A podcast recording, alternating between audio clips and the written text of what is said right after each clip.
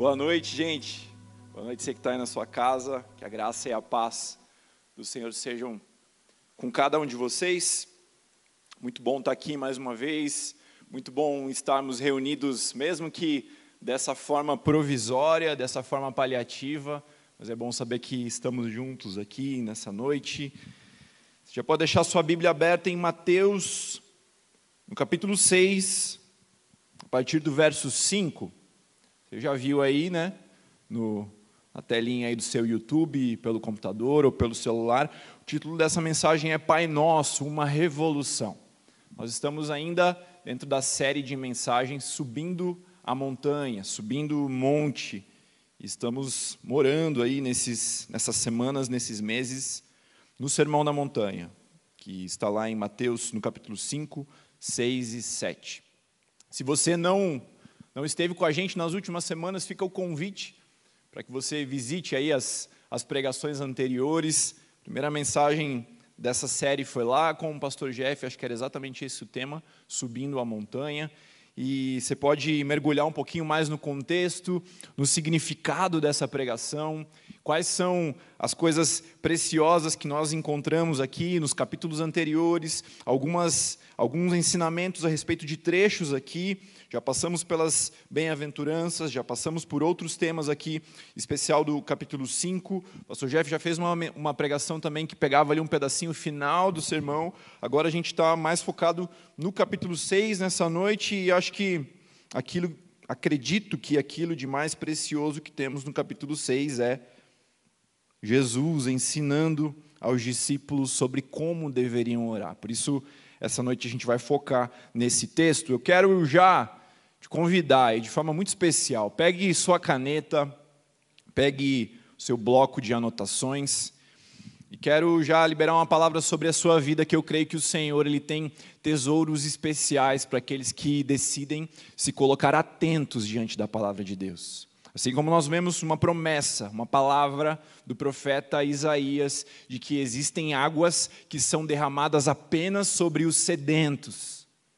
Eu creio que há porções da palavra de Deus, há porções da revelação do Senhor sobre as nossas vidas, que são liberadas sobre nós na nossa medida da fome pela palavra, da sede pela palavra, da atenção, do desejo de intencionalmente captarmos tesouros aqui dessa palavra. Então essa é uma noite onde a gente tem uma palavra que ela é majoritariamente uma palavra de ensino, uma palavra de luz sobre a tua mente, que eu creio que o Espírito Santo vai trazer por meio da minha vida, por meio dessa palavra, mas decida estar atento aos detalhes, decida dizer não às distrações, que eu sei que às vezes nas nossas casas é, é desafiador, é um desafio a mais estarmos ouvindo uma mensagem em casa, mas eu quero já te convidar Seja intencional nessa noite. Essa é a primeira mensagem que eu quero deixar para você. Eu tenho certeza que Deus vai trazer chaves práticas para a sua vida e para a sua vida de oração, que nós aprenderemos aqui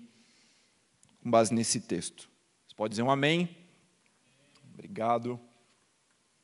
Ouvi o seu amém aí de casa, ouvi o amém aqui dos voluntários. Antes de mergulharmos aqui nesse texto, nessa oração, eu quero que você entenda algo bastante peculiar aqui sobre essa passagem da Bíblia.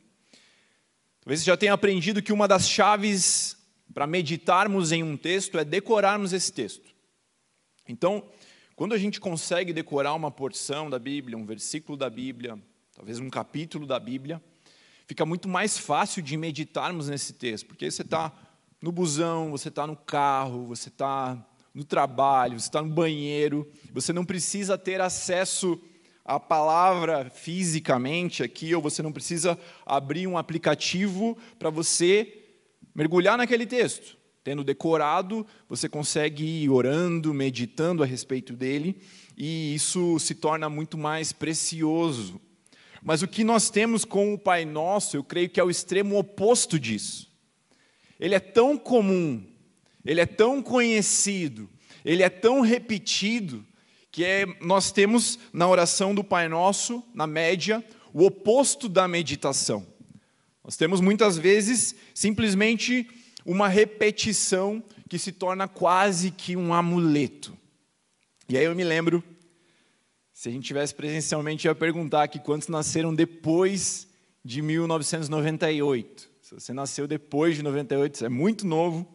Em 98 eu era criança, o pastor Daniel vai lembrar disso. Na Copa do Mundo de 98, semifinal lá com a Holanda. O Brasil acho que foi 0 a 0 no tempo normal ali. A gente tinha uma expectativa gigante que o Brasil ia ganhar aquela Copa. E aí eu lembro da minha família toda reunida lá na casa dos meus pais. Tinha um espaço grande lá que a gente conseguia reunir o pessoal, fazer uma festa. E estava a família do meu pai, família da minha mãe, uma série de amigos. Empatou no tempo regulamentar, empatou na prorrogação, foi para os pênaltis. O que, que você acha que a família fez? Pai nosso. Estilo jogador de futebol, né? Pai nosso que está no céu, santificado seja vosso. Então eu lembro, eu era criança, eu não lembro de mais nada daquela Copa, mas eu lembro daquela cena, a família deu as mãos e começamos a orar, entre aspas, ou a repetir o Pai Nosso, sem muita consciência exatamente do que aquelas palavras queriam dizer. É interessante que, por um lado, o Pai Nosso tem uma capacidade de, de unir pessoas de crenças diferentes, contextos diferentes. No primeiro momento, isso pode parecer muito legal, mas quando a gente percebe que ele é esvaziado do seu significado, isso pode ser muito prejudicial à nossa fé, no sentido de perdermos coisas preciosas que esse texto nos ensina, de novo, a respeito de oração, a respeito da nossa caminhada prática. Então eu vejo, assim como o hino nacional, às vezes, a gente aprende quando é criança, sem ter a mínima noção do significado. Estava lembrando, preparando essa mensagem, do hino da independência do Brasil, quando eu era criança, a gente cantava lá na semana de 7 de setembro, já podeis da pátria, ó filhos. Eu não tinha a mínima noção o que essas frases queriam dizer. Inclusive, a gente cantava japonês da pátria, ó filhos, e ficava nessa zoação. Assim como o hino, às vezes a gente se desconecta do, do significado. Eu creio que talvez você, assim como eu, já tenha feito essa oração alguma vez, ou muitas vezes, ou todas as vezes, sem captar de fato as verdades que o nosso Senhor Jesus estava nos ensinando. Lembrando, ele estava no topo do monte ensinando preciosidades aos seus discípulos, quando ele abre um parênteses e começa a falar a respeito de vida de oração, a respeito de jejum, que é o que vem na sequência, e ele nos ensina como devemos orar. E mais uma convicção que nós temos de que esse texto ele não está nos ensinando simplesmente uma reza, simplesmente algo a ser repetido de forma vazia, é que na sua introdução o próprio Jesus ele fala, a partir do verso 7, orando, não useis vãs repetições como os gentios. Então ele já está dizendo, não fique repetindo por repetir. E aí, na sequência, ele traz essa oração. Então eu quero antes de mergulharmos nela, orar com você, para que o Espírito Santo ele traga a revelação. Você já tem aí no seu HD, você já sabe de cor essa, essa pregação, essa oração, mas eu creio em nome de Jesus que você vai ser levado aí nos próximos dias e talvez em outros momentos da sua vida, ao nível de fato de meditação nessas verdades, e o Espírito Santo vai trazer revelação sobre a sua vida. Amém? Põe a mão no seu coração aí em casa, vamos orar. Pai, a tua palavra aberta, Deus, com um santo temor, nós clamamos ao teu Espírito Santo, traga a revelação aos nossos corações. Sobre esse texto que eu creio que todos que nos ouvem sabem de cor, Pai. Mas o teu Espírito Santo é aquele que traz vida, Pai. Que traz vida. O Senhor trouxe vida a um pedaço de barro, o Senhor trouxe fôlego de vida sobre o nada, Pai. Então, talvez sobre algo com um significado vazio até hoje, Espírito Santo traga vida, traga essência, traga palavra revelada, porção do céu, para que seja usada em dias de necessidade, em dias de, de tribulação, em dias de gratidão, para que isso se transforme em direção sobre as nossas vidas, sobre a tua igreja, Pai, em nome de Jesus. Amém. Vamos começar pelo verso 5. E quando vocês orarem, não sejam como os hipócritas, eles gostam de ficar em pé, orando nas sinagogas e nas esquinas, a fim de serem vistos pelos outros. Eu lhes asseguro que eles já receberam a sua recompensa. Mas quando você orar, vá para o seu quarto, feche a porta e ore ao seu pai que está em secreto. Então o seu pai, que vê no secreto, o recompensará. Meus irmãos, quero te convidar, se coloque no lugar daquelas pessoas que subiram o monte e estavam ouvindo essas palavras de Jesus. Por um instante, tente se colocar na cabeça daquele povo que estava tantos anos atrás, num outro contexto geográfico, num outro momento da sua religiosidade, mas tente por um instante se transportar aquela noite, aquelas vidas que subiram a montanha de uma forma e desceram a montanha de uma forma completamente. Só nessa introdução aqui da oração do Pai Nosso, como nós conhecemos, nós temos três elementos que Jesus traz, que são elementos-chave, que nos mostram o porquê Jesus estava falando sobre algo revolucionário para aquelas mentes, para aquelas pessoas. Nós temos três elementos aqui que nos mostram um pouquinho de como as pessoas estavam se sentindo ao ouvir essas orientações de Jesus. Coisas totalmente disruptivas, coisas que, como nós falamos muitas vezes, coisas que mudaram o mindset daquelas pessoas, que mexeram com a forma como elas pensavam, que quebraram paradigmas. E só nessa introdução, eu creio que a gente encontra pelo menos três coisas como essa. A vida toda caminhando de um jeito, mas aí sobem um monte, têm um encontro transformador com Jesus, recebem uma porção, uma palavra que vem do céu e saem daquele monte com a cabeça explodindo, com o coração cheio de amor, cheio de paixão, cheio de temor. E eu quero pensar com você quais são essas três coisas. Primeira coisa que Jesus revoluciona, aqui nesse, nessa breve introdução, é quando nós pensamos na mentalidade do povo judeu daquele contexto, quem tinha acesso de forma irrestrita à presença de Deus. Talvez você se lembre lá no Antigo Testamento, dentro de todas as cerimônias, dentro de todas as obrigações cerimoniais, dentro do estabelecimento de pessoas específicas para servirem no templo do Senhor, os levitas, dentro do estabelecimento de pessoas específicas para ofertarem ao Senhor, dentro da direção de uma pessoa específica para alguns dias específicos acessarem a presença livre de Deus no Santo dos Santos. Então, no Antigo Testamento, ou na mentalidade até então, aquilo que eles carregavam até aquele momento, o acesso livre à presença de Deus não era algo disponível aos pequeninos. Então ali estavam pessoas simples, pessoas comuns.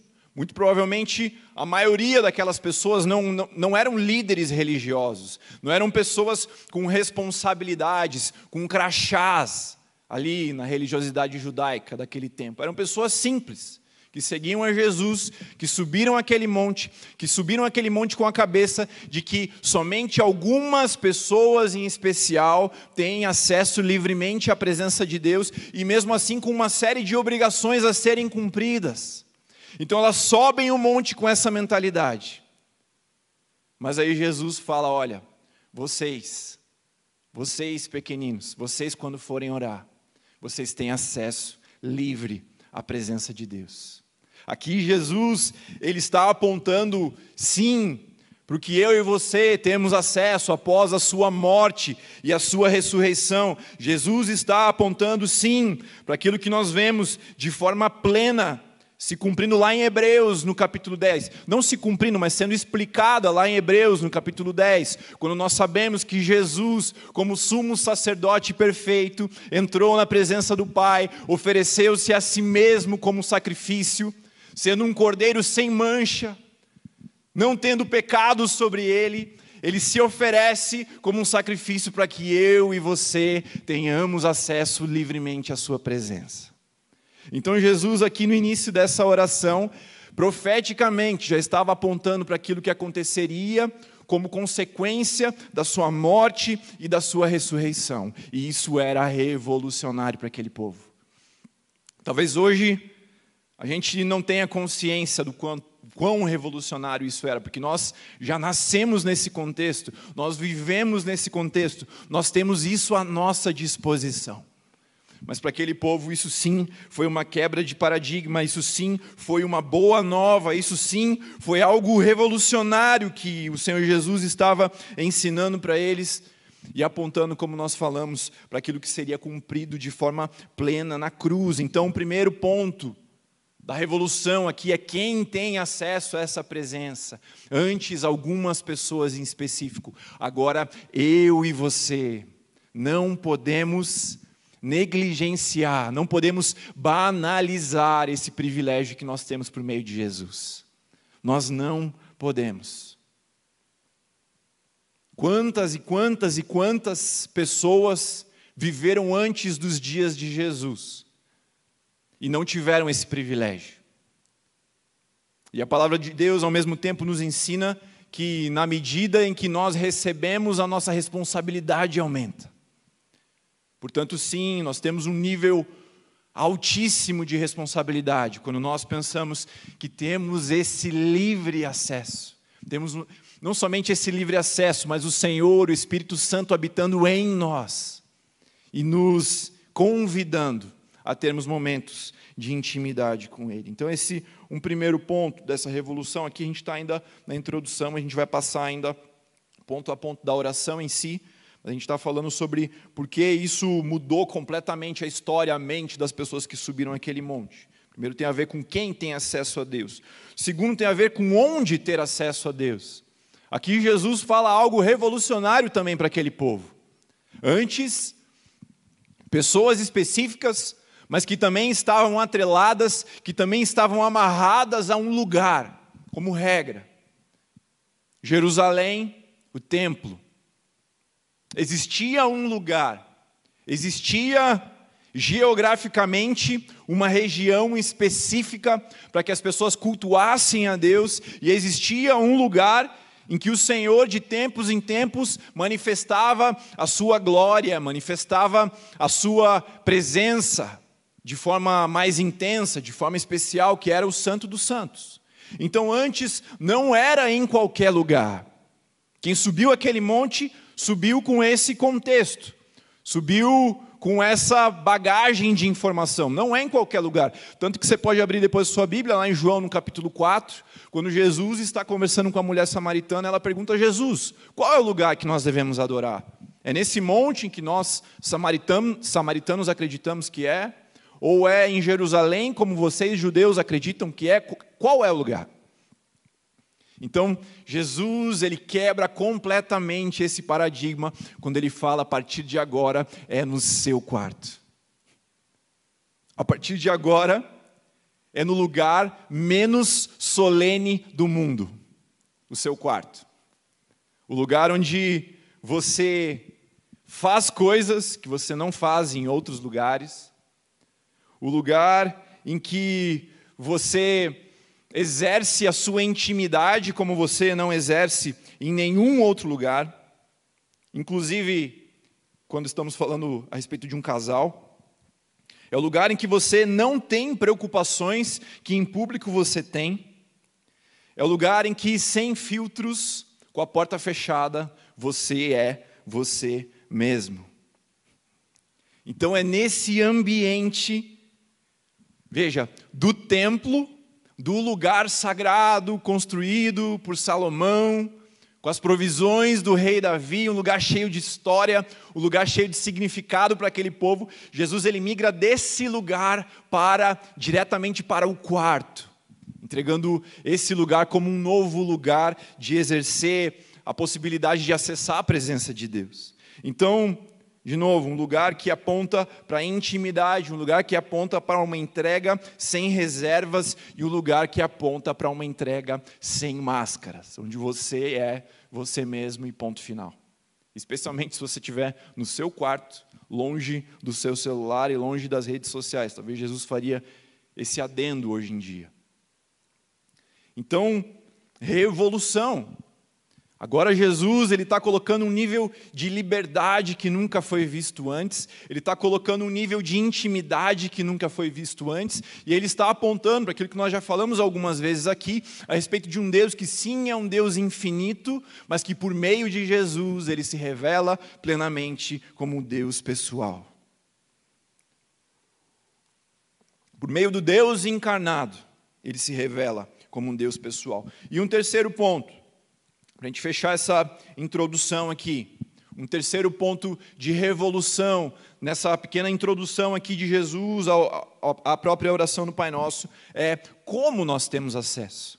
Nós falamos sobre quem tem acesso, onde tem acesso e como acessa Deus. Antigamente, a mentalidade das pessoas que subiram aquele monte, como elas chamavam o Senhor, como elas se relacionavam com esse Deus, com uma série de nomes: Elohim, Yahvé, El Shaddai, Adonai. Há também os nomes do Antigo Testamento que apontavam para feitos do Senhor. Então, no momento da batalha, ele era o Senhor, conhecido como Senhor dos Exércitos. No momento em que o povo necessitava da manifestação, da provisão de Deus, da chuva de Deus, para que a colheita se manifestasse, ele era conhecido como o Deus que provê, no momento em que alguém estava enfermo, era conhecido como o Deus que cura. Não coisas que se anulam, mas coisas que vão se complementando e nos ensinando a respeito do caráter do Pai. Mas inúmeros nomes do Antigo Testamento que agora não são anulados por Jesus, mas Jesus traz uma nova revelação, um novo nível de revelação. Ele está falando para os pequeninos. Ele fala agora: você pode, você pode fechar a sua porta do seu quarto e chamar esse Deus Todo-Poderoso de Pai. Revolução. Pensa em quem estava recebendo essa informação. Eu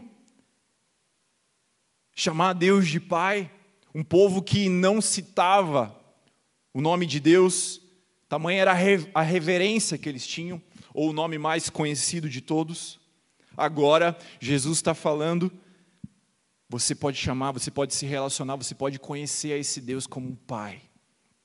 Não simplesmente como aquele pai que nós associamos ao pai com a criança, ao pai que brinca, ao pai que assiste filme junto. Não, não simplesmente é isso mas ao Pai que protege, ao Pai que orienta, ao Pai que dá direção, ao Pai que dá segurança, ao Pai que envia, ao Pai que dá propósito.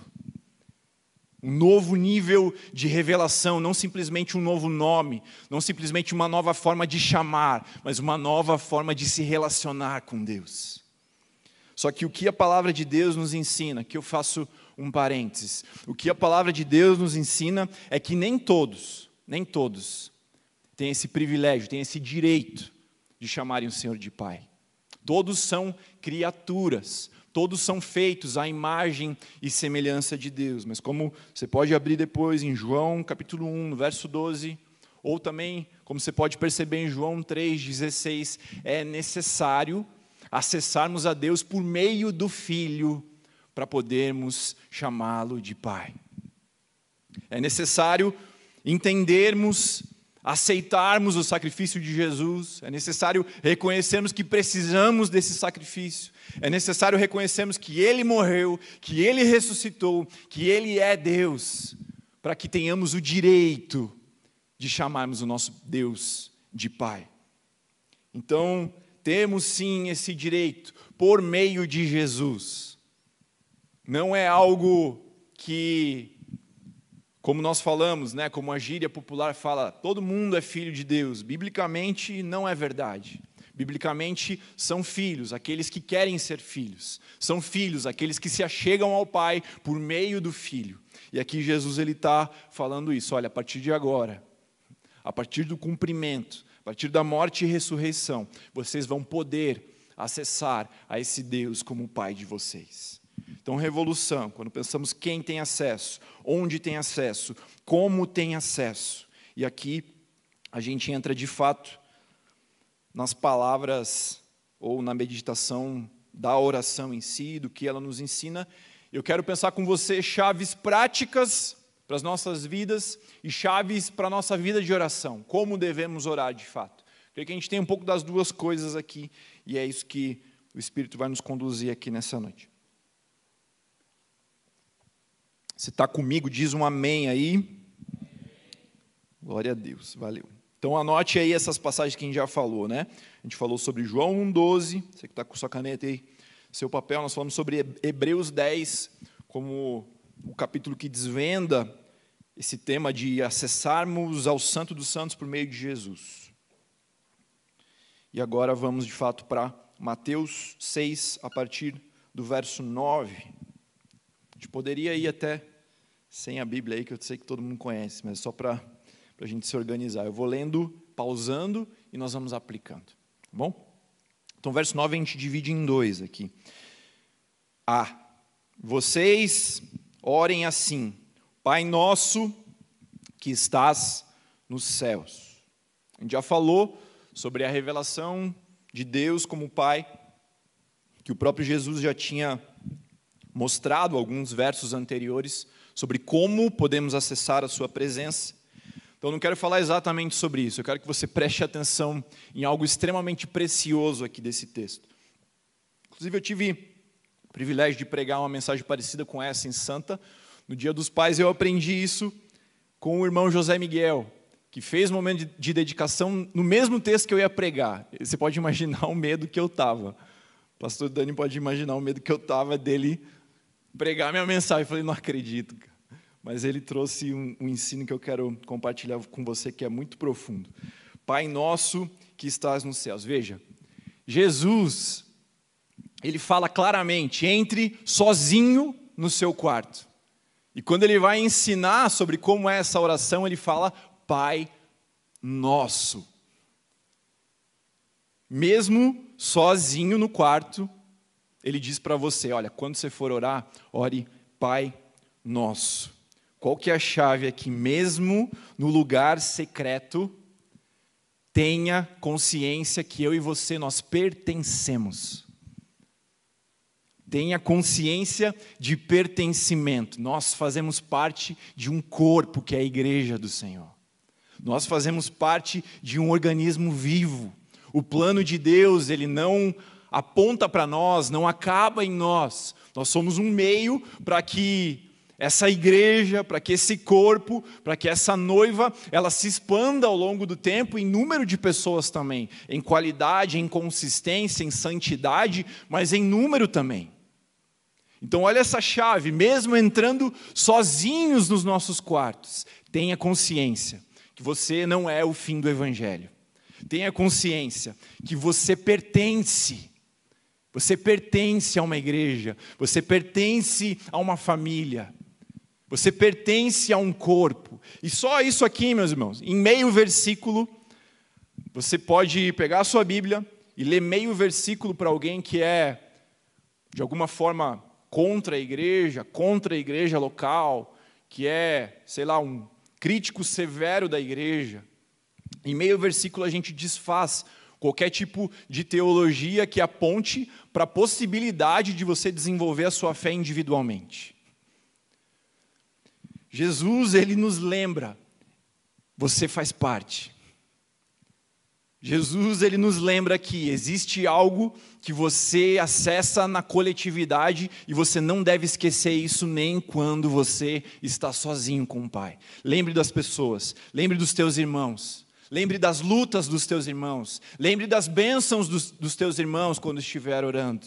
Sim, tenha o tempo que aponta para o teu desenvolvimento, para aquilo que você precisa pedir perdão, para aquilo que você precisa clamar a Deus como, como próximos passos, como um caminho de crescimento, de santificação. É claro que sim mas não esqueça que nós pertencemos. Essa é uma chave prática e ao mesmo tempo uma chave de oração. Uma chave prática é lembre que nós pertencemos, uma chave de oração é no teu momento no secreto, no teu momento com a porta fechada, você precisa lembrar também dos teus irmãos, você precisa lembrar que você não está sozinho no mundo, você precisa lembrar que os teus problemas não são o fim do mundo.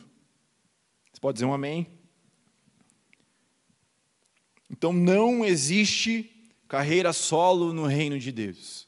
Se a gente fosse pegar a figura da música aqui, o reino de Deus ele está muito mais para uma orquestra sinfônica, tá muito mais para um coral, em que cada um tem o seu papel, tem a sua responsabilidade, mas faz parte de um todo, compõe uma entrega coletiva, compõe uma arte, uma obra de arte coletiva. Então, o reino de Deus está muito mais próximo disso você imaginar que é possível você caminhar sozinho, é possível viver em carreira solo no reino de Deus. Não é possível e de cara, em poucas palavras, Jesus ele nos lembra isso.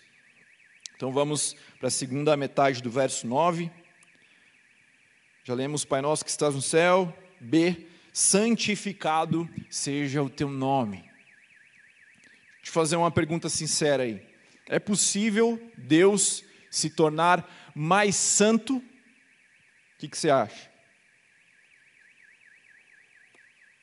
É possível o nosso Deus passar pelo processo de santificação? O processo de santificação tem a ver com o fato de crescermos de glória em glória, de nos parecermos mais com o Senhor Jesus, é possível Deus passar por esse processo? A resposta é não. Deus ele é santo, santo, santo. Que no hebraico isso aponta para alguém que é perfeitamente santo, é o superlativo, é aquele que é muito santo, ele já é perfeitamente santo. Nós sabemos que um dos seus atributos perfeitos, que não se anula com nenhum outro atributo, eles coexistem, eles se afirmam. Então, um dos atributos perfeitos de Deus é a sua santidade.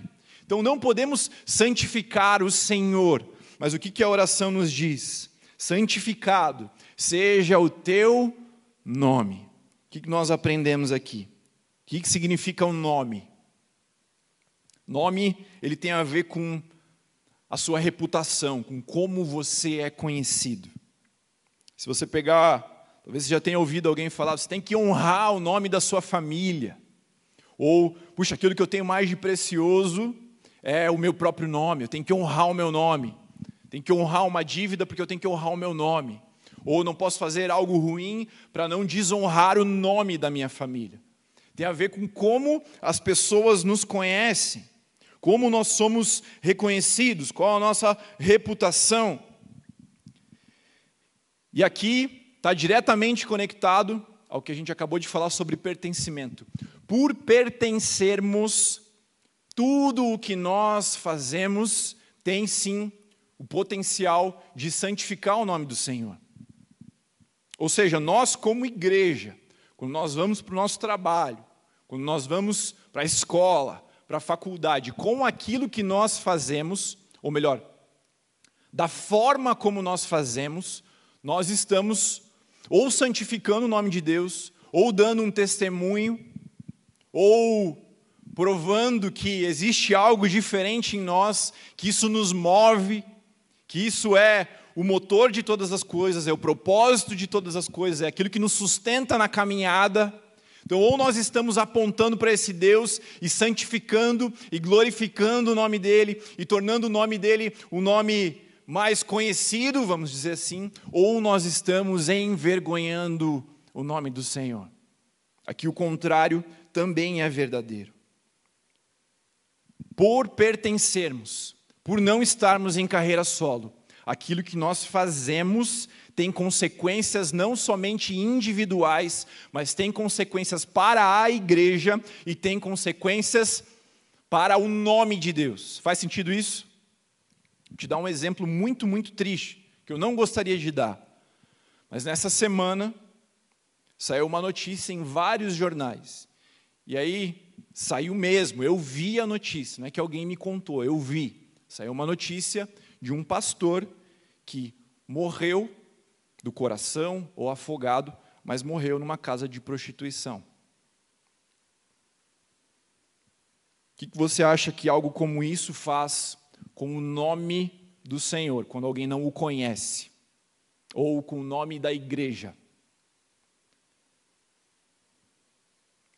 Então, aquilo que nós fazemos, e de forma especial nesses dias em que esse tipo de situação, principalmente quando é anti-igreja, quando é anti-evangelho, ganha uma repercussão gigantesca. Né? Quando um pastor vai entregar uma sopa na praça, quando ele vai orar por alguém, essa pessoa é curada, a gente dificilmente vê uma notícia.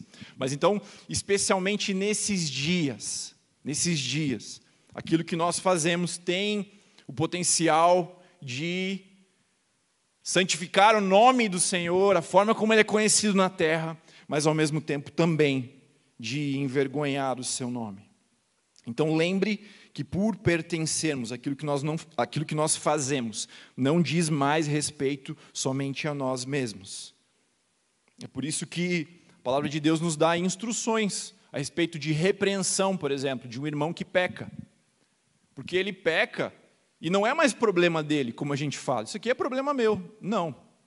A partir do momento que você pertence ao corpo de Cristo, a partir do momento que a sua vida foi comprada pelo preço mais precioso, que é o sangue de Jesus, o que nós fazemos é comunitário. Existe um senso de comunidade em tudo que nós fazemos. E, portanto, aquilo que nós fazemos pode ou envergonhar ou santificar o nome do Senhor e da sua igreja. Esse é um, o da sua igreja é um, é um parênteses, uma aplicação que eu mesmo faço. Óbvio que você sabe que não está aqui nesse, neste texto. Então, uma chave prática: decida viver uma vida que santifica o nome do Senhor. Você já ouviu aqui nessa série que o seu testemunho é o crachá do céu. Decida viver uma vida, decida carregar um testemunho, decida carregar um testemunho não somente daquela história de transformação, da cura que você passou, ou do vício que você venceu, mas decida que o seu testemunho, da forma como você faz as coisas, como você se comporta na escola, como você é um aluno, como você estuda, como você trabalha, como você flui pela sociedade em vários meios possíveis. Permita que o como seja um testemunho de que o seu Deus é um Deus grandioso, de que o seu Deus é um Deus gracioso, de que o seu Deus é um Deus bom, que as pessoas olhem para os teus frutos e conheçam quem é o teu Pai. É isso que Jesus fala. Quem vê o filho, vê o Pai. E eu creio que esse é o desafio que eu e você temos de forma muito prática no nosso dia a dia e é o que nós aprendemos aqui com esse trecho. Então, santificado seja o teu nome, que isso seja sim presente nas nossas orações, mas que seja presente também para que o Senhor nos alimente com o combustível do Espírito Santo, da fé, da palavra, para que a gente de fato viva isso em nome de Jesus. Vamos lá, verso 10. Aqui talvez poderia pregar sobre ele. Eu amo esse versículo. Venha o teu reino, seja feita a tua vontade, assim na terra como no céu. Primeira coisa que você precisa entender é que essas duas frases estão interligadas. Uma explica a outra, mas primeiro falando sobre reino de Deus, de forma muito breve, o que a palavra dele nos ensina sobre o que é esse reino. Reino de Deus, assim como outros conceitos da palavra, são, é, ele é um conceito complexo. Se alguém falar para você, reino de Deus é, e cravar uma frase, tenha certeza absoluta que não é só isso. Porque ele é um monte de coisa na palavra de Deus. A gente vê o reino de Deus como um reino que ele é agora, mas que ele também é escatológico. Então, um reino que ele é possível se manifestar hoje, mas um reino que ele também virá de forma plena somente no futuro. Então, ele é, como os teólogos dizem, agora e ainda não ao mesmo tempo. O reino de Deus, ele pode ser interno e pode ser externo, como nós vemos lá nas parábolas em Mateus 13, que fala sobre o fermento, sobre o grão de mostarda. Então, são conceitos que, se você olhar de longe, parecem contraditórios, mas na verdade são simplesmente figuras, formas do Senhor nos explicar as faces de uma ideia celestial, que é muito acima do que uma figura humana poderia representar. Então, o reino de Deus, ele é agora, ele é por vir, ele está dentro de mim, mas ele também se manifesta externamente. E o que esse texto nos fala é que nós devemos clamar constantemente, constantemente, para que venha o reino de Deus para que venha o reino de Deus sobre a terra, para que venha o reino de Deus sobre áreas específicas que o Senhor te direcionar em oração, mas deve ser uma oração constante. Essa é uma chave de oração. Mas talvez você pergunte, tá, mas na prática, o que isso significa? E eu creio que a continuidade desse, desse texto, a continuidade dessa oração, ela nos ensina como nós devemos clamar de forma mais específica pela vinda do reino de Deus. Que venha o teu reino, que seja feita a tua vontade na terra, como ela é feita no céu.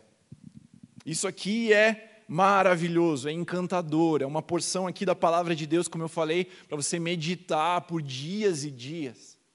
Isso significa que, mesmo em um mundo caído, mesmo em um mundo que jaz no maligno, como o apóstolo João fala, mesmo em um mundo que sofre com uma série de sentenças, de consequências pelo pecado de Adão, como nós vemos lá no comecinho de Gênesis, quando o Senhor está estabelecendo as sentenças sobre a terra, sobre a face da terra, da pena ou das consequências da queda, do pecado. Então, mesmo nesse mundo, é possível que a gente veja a realidade do céu se cumprindo na terra. É possível que a gente veja a vontade de Deus se manifestando em um lugar, em um ambiente, em uma pessoa, em uma geração, na terra, como ela é no céu, mesmo em um mundo que sangra pelas consequências do pecado. Isso é maravilhoso. É maravilhoso, isso nos aponta para uma mensagem, para uma direção de esperança no nosso caminhar. Por mais que a gente olhe e chore com notícias, por mais que a gente olhe e chore com realidades, por mais que a gente olhe ao redor, no contexto da sociedade, e veja em todo o canto consequências da queda, consequências do pecado, o nosso Deus nos ensina Ore para que venha o reino de Deus sobre a terra, como ele é no céu, com a mesma intensidade, com a mesma verdade que o Senhor governa no céu. Ele pode e quer governar na sua vida e nesses dias hoje. É dessa forma que nós devemos crer na manifestação do reino de Deus. É dessa forma que nós devemos buscar, que nós devemos interceder pela manifestação do reino de Deus na terra. Então decida, como uma chave prática agora, decida viver uma vida que manifeste o céu na terra. Que talvez tenha percebido aí já, é uma das coisas que queimaram no meu coração quando nós pensamos no Basileia. Tem a ver com essa passagem, com o reino. Viva na terra para manifestar aquilo que está no céu, e como nós já falamos, isso implica em todas as áreas da sua vida. Isso implica em evangelismo, você sentar com um amigo e falar sobre a mensagem, sobre as boas novas, sobre a mensagem do Evangelho. Isso implica em você entrar no ônibus e pregar o Evangelho, sim, mas isso implica, como nós já falamos há muito tempo atrás também, em trazer realidades do céu sobre a terra, é o evangelho sem palavras, o evangelho que não é pregado. Isso pode acontecer no seu trabalho. Você que é médico, você que é juiz, você que é professor, você que é administrador. Todas as áreas da sociedade, eu creio que onde você está, é possível que, como fruto do seu trabalho, você revele realidades do céu na terra.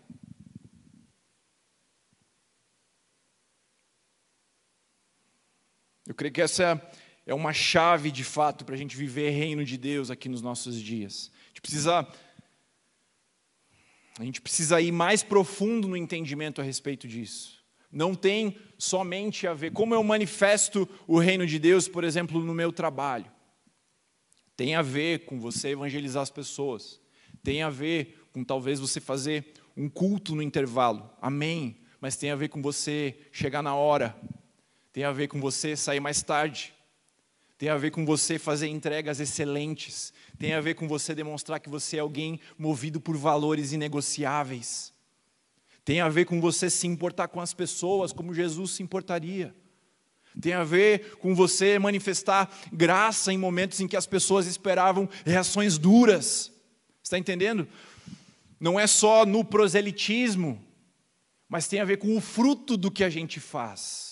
Quando nós decidimos imitar a Jesus, quando nós decidimos fazer o melhor, quando nós decidimos nos mover com excelência, estamos santificando o nome de Deus e estamos sim cooperando para que realidades do céu se manifestem na terra.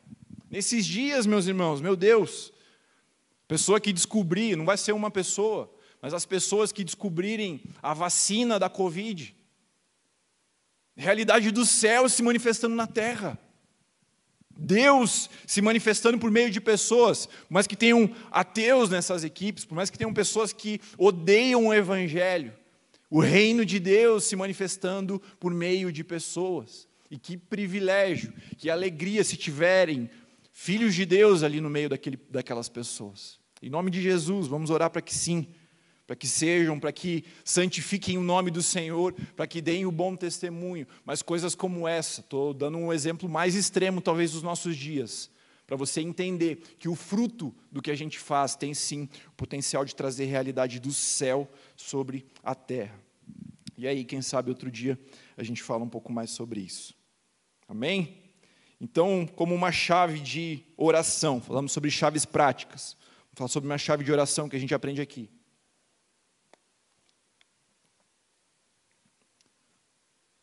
De quem é o reino e de quem é a vontade.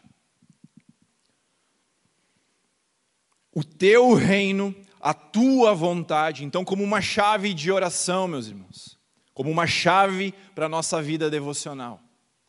Deixe, talvez, de lado um pouco a sua vontade e comece a orar: Senhor, como eu posso cooperar para que a tua vontade se cumpra nesses dias? Você entende que é completamente diferente? A gente tem as nossas demandas, a gente tem os nossos anseios, nós temos os nossos sonhos, mas no fim das contas o reino é dele, o poder é dele, a glória é dele, a vontade perfeita é a vontade dele, o plano perfeito é o plano dele. Então, como uma chave de oração, é: Senhor, como nesses dias eu posso cooperar para que os teus propósitos, para que a tua vontade se cumpra, para que o teu reino se manifeste, como eu, como um meio, posso cooperar para que os teus fins se cumpram sobre a terra. Essa é uma chave que nós aprendemos aqui. Dele é o reino, dele é a vontade. Que seja nossa a mão de obra, que seja nosso coração, que seja nosso um coração que sonha os sonhos de Deus, que seja nosso um coração conectado com a vontade dele, que seja nosso um coração conectado com o reino dele. Mas que a gente entenda que nós somos os viabilizadores, ou a gente é a mão de obra mesmo, para que Deus cumpra aquilo que ele planejou, que ele planejou. Hum.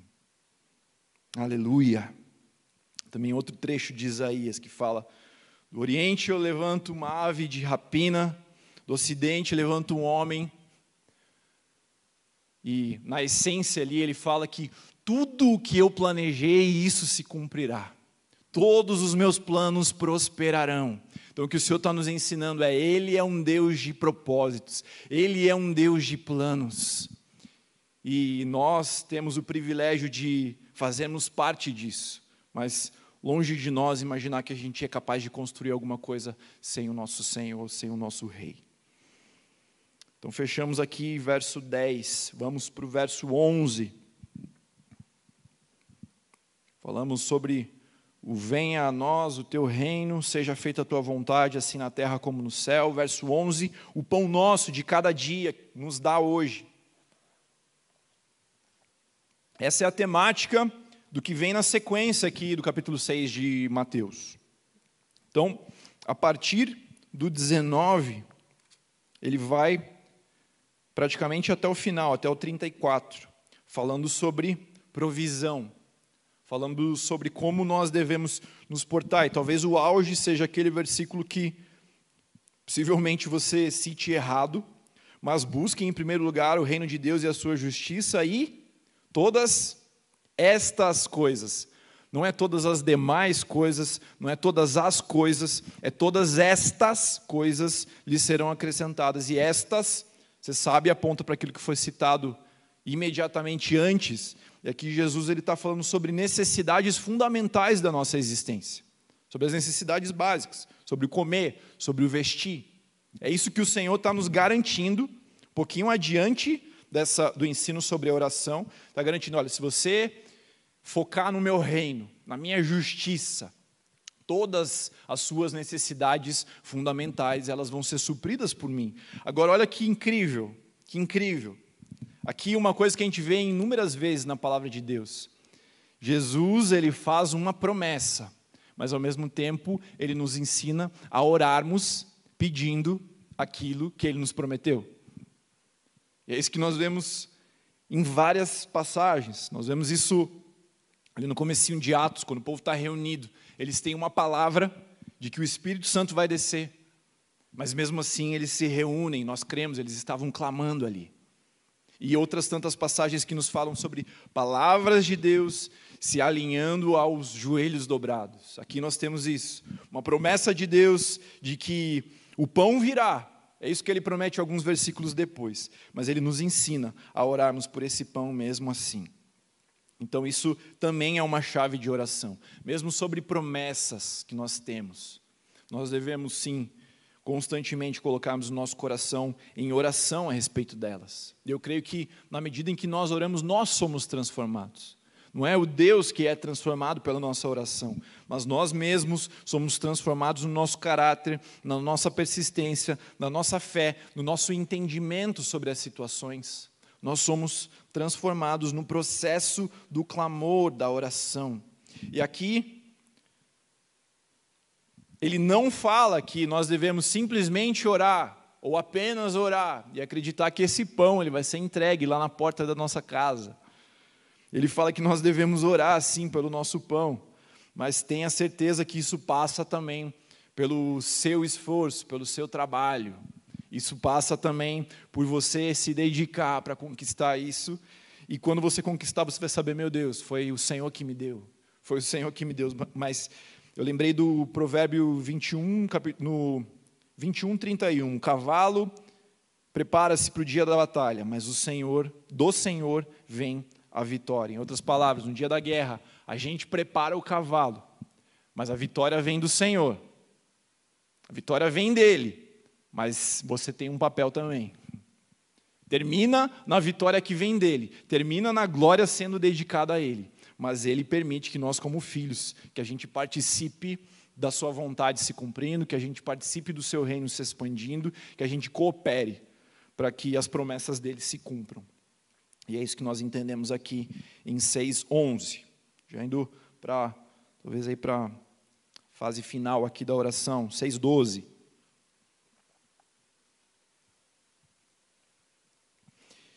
E perdoa-nos as nossas dívidas, assim como nós também perdoamos aos nossos devedores. E de tão importante que é esse ensino, que após a oração, Jesus ele pega esses versículos e ele ele pega os versos 14 e o verso 15 e ele reforça isso.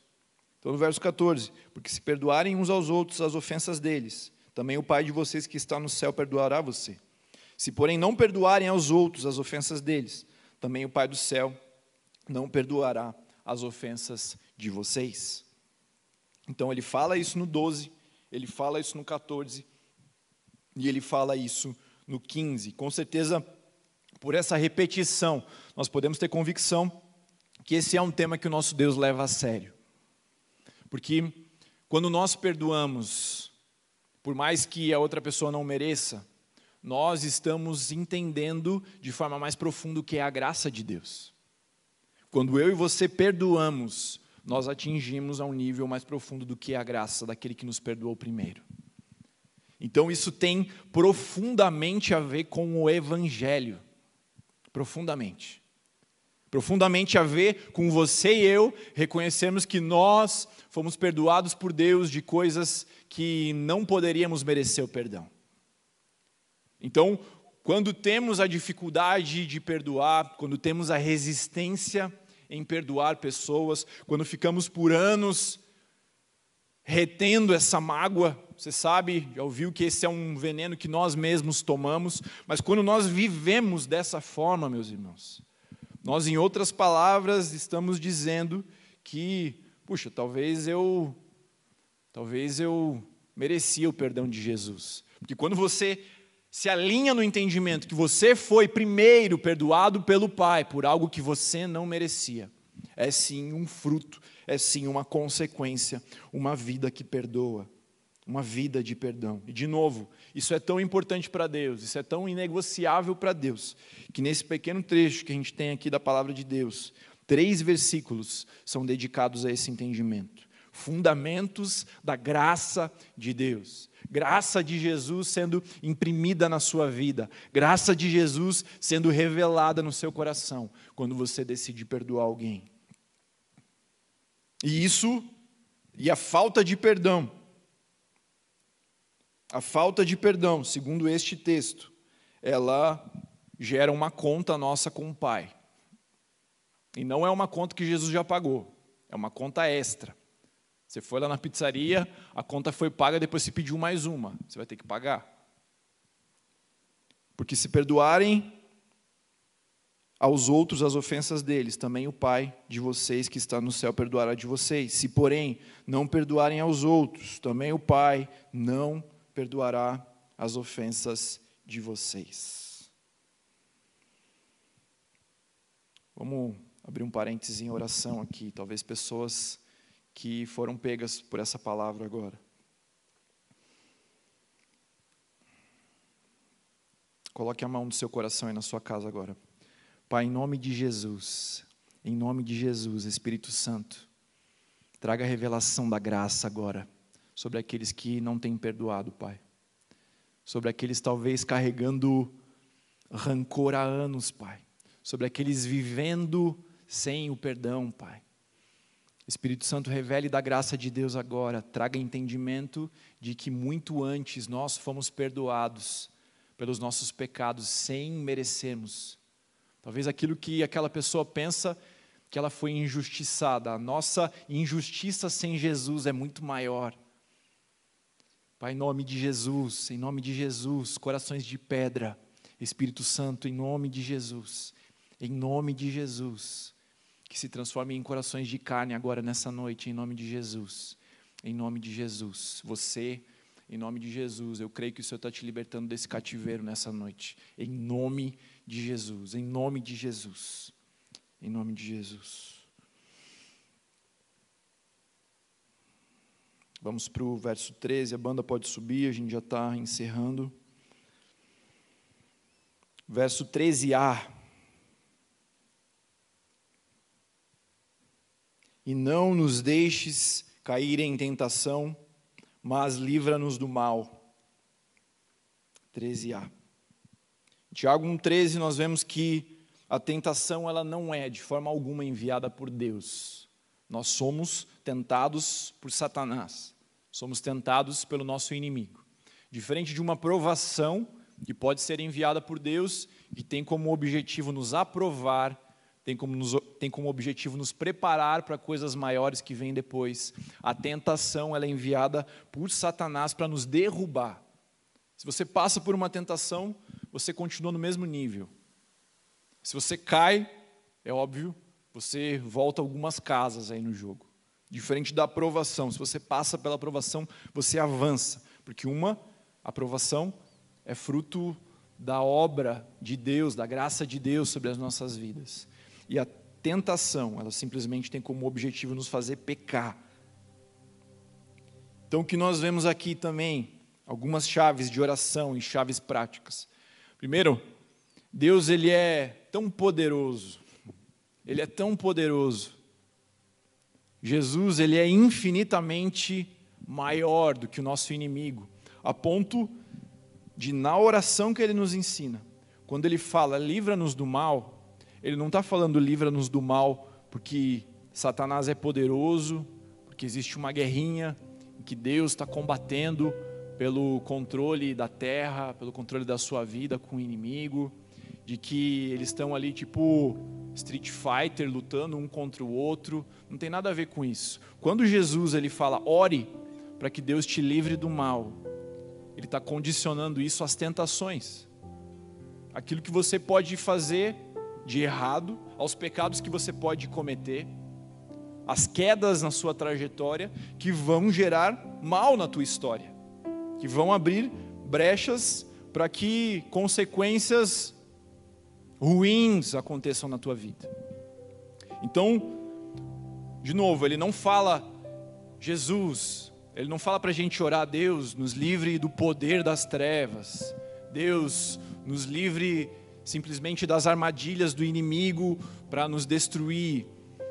Ele fala, nos livre do mal, mas isso condicionado a não nos deixe cair em tentação. Entenda Entenda que para que esse mal alcance a sua vida, você filho de Deus, você consagrado, você que vive uma caminhada de santificação, você que já foi lavado pelo sangue de Jesus, você que já tem um Espírito Santo de Deus, para que o mal das trevas alcance a tua vida, você precisa cair. É isso que a gente aprende aqui com esse texto. Então, primeiro, isso aponta para o poder infinito, incomparável do nosso Deus.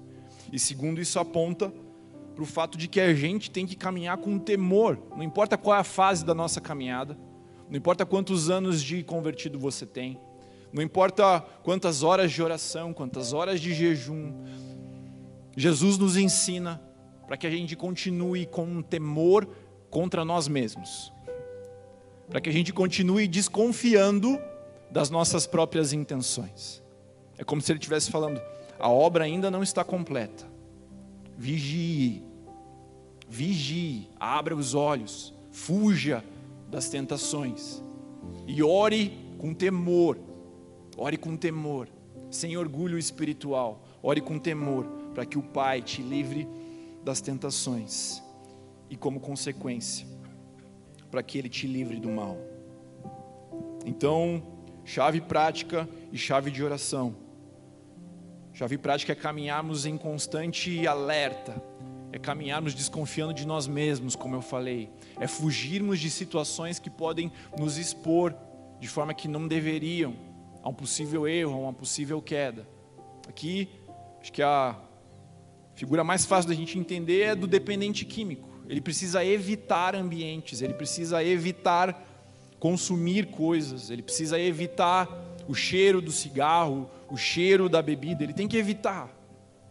E da mesma forma, comigo e com você, com relação às tentações, independente de qual é a fase da nossa jornada, devemos caminhar com humildade, com temor e, como eu falei já algumas vezes, desconfiando das nossas próprias intenções, para que a gente caminhe firme nessa caminhada de santificação. E por fim, parte B, que acho que é a mais importante de tudo isso que a gente leu até aqui. Parte B do verso 13. Pois teu é o reino, o poder e a glória para sempre. Amém. Eu quero te chamar a atenção para uma palavrinha aqui, que talvez seja a que você menos espera, que é a palavra pois. A última frase da oração ela carrega o fundamento dessa oração. A última frase de tudo aquilo que a gente aprendeu aqui nessa noite, ela carrega a explicação de tudo isso, ela carrega a base de tudo isso. Pois teu é o reino, o poder e a glória. Entenda o seguinte: nós temos nele um Pai, nós temos acesso à Sua presença. Nós somos igreja, nós pertencemos, nós vivemos uma vida com propósitos, nós buscamos o cumprimento pleno da Sua vontade, nós confiamos na Sua provisão, nós perdoamos pessoas, nós vencemos o mal, somos mais do que vencedores, pois, pois dele é o reino, dele é todo o reino todo o governo está nas mãos do nosso Senhor, pois dele é todo o poder. Todo o poder está nas mãos do Deus Todo-Poderoso e dele é toda a glória, não somente hoje, não somente ontem, mas para todo o sempre. Essa é a base da nossa vida, essa é a base do nosso clamor o fato de que Jesus Cristo, Jesus Cristo venceu a morte, Jesus Cristo ressuscitou, Jesus Cristo é o caminho até o Pai, até o Deus que tem todo o reino, todo o governo, todo o poder, toda a glória. Aleluia, aleluia. Nada disso que nós vimos faz sentido como oração se nos desconectarmos dessa verdade. Nada disso faz sentido se perdermos de vista o fato de que o nosso Deus é um Deus soberano, de que o nosso Deus é um Deus que jamais perdeu o controle, de que o nosso Deus, independente das circunstâncias, Ele é, Ele é, é um Deus que não é limitado pelo tempo, é um Deus que não é limitado pelas figuras humanas, é um Deus que não é limitado pelas palavras humanas. Oh Deus, nós te adoramos, Pai. Nós te adoramos. Jesus, obrigado por essas palavras. Obrigado pela tua perfeição. Obrigado porque o Senhor deixou que o Senhor deixou a tua glória, Pai. Obrigado porque o Senhor se esvaziou de si mesmo tomou forma de homem, morreu numa cruz, ressuscitou, mas não somente isso, na tua caminhada como homem, como Deus encarnado. Obrigado por, por ter nos deixado porções tão preciosas da palavra, Pai. Obrigado, Jesus. Obrigado, Jesus. Obrigado porque o Senhor é o resplendor da glória de Deus. Obrigado porque contemplando a perfeição dessas palavras, contemplando a perfeição do teu caráter, contemplando a precisão de como o Senhor se movia, Jesus, nós enxergamos a glória do Pai. Obrigado, Jesus. Nós te honramos. Seja honrado nas casas agora. Nos ensine a nos mover por meio dessas palavras, que não sejam mais palavras vazias, que não sejam mais palavras esvaziadas de significado, Pai, que sejam palavras cheias de vida e de verdade, Pai, que sejam palavras que cortem, Pai, juntas e medulas, Deus, que julguem os nossos pensamentos, as nossas intenções, que sejam vivas em nós, Jesus, em nome de Jesus, em nome de Jesus, Deus. Eu oro mais uma vez por aqueles que foram pegos ali, Pai a respeito do perdão. Conduz agora o tempo de liberar perdão, Pai, sobre pessoas, sobre pessoas que talvez estejam mortas, talvez essas pessoas não tenham mais contato. Quero convidar você na sua casa aí agora mais uma vez. Coloque a mão no seu coração, mas não repetindo uma oração minha. Libere as tuas palavras, dizendo: Eu decido perdoar o fulano, eu decido perdoar aquela pessoa, aquela mulher, aquele homem, libere essas palavras em nome de Jesus. Eu creio que um banho, um banho de graça de Jesus está invadindo essas casas agora, um banho de revelação do que Deus fez por nós, está alcançando essas vidas agora. Aleluia. Eu creio nisso. Eu creio nisso, Espírito Santo. Toda honra, toda glória ao Senhor. Toda honra e toda glória ao Senhor. Que o amor de Deus, nosso Pai, que a graça de Jesus Cristo, que a comunhão e as consolações do Espírito Santo sejam com você, com toda a igreja espalhada pela face da terra, em nome de Jesus. Amém.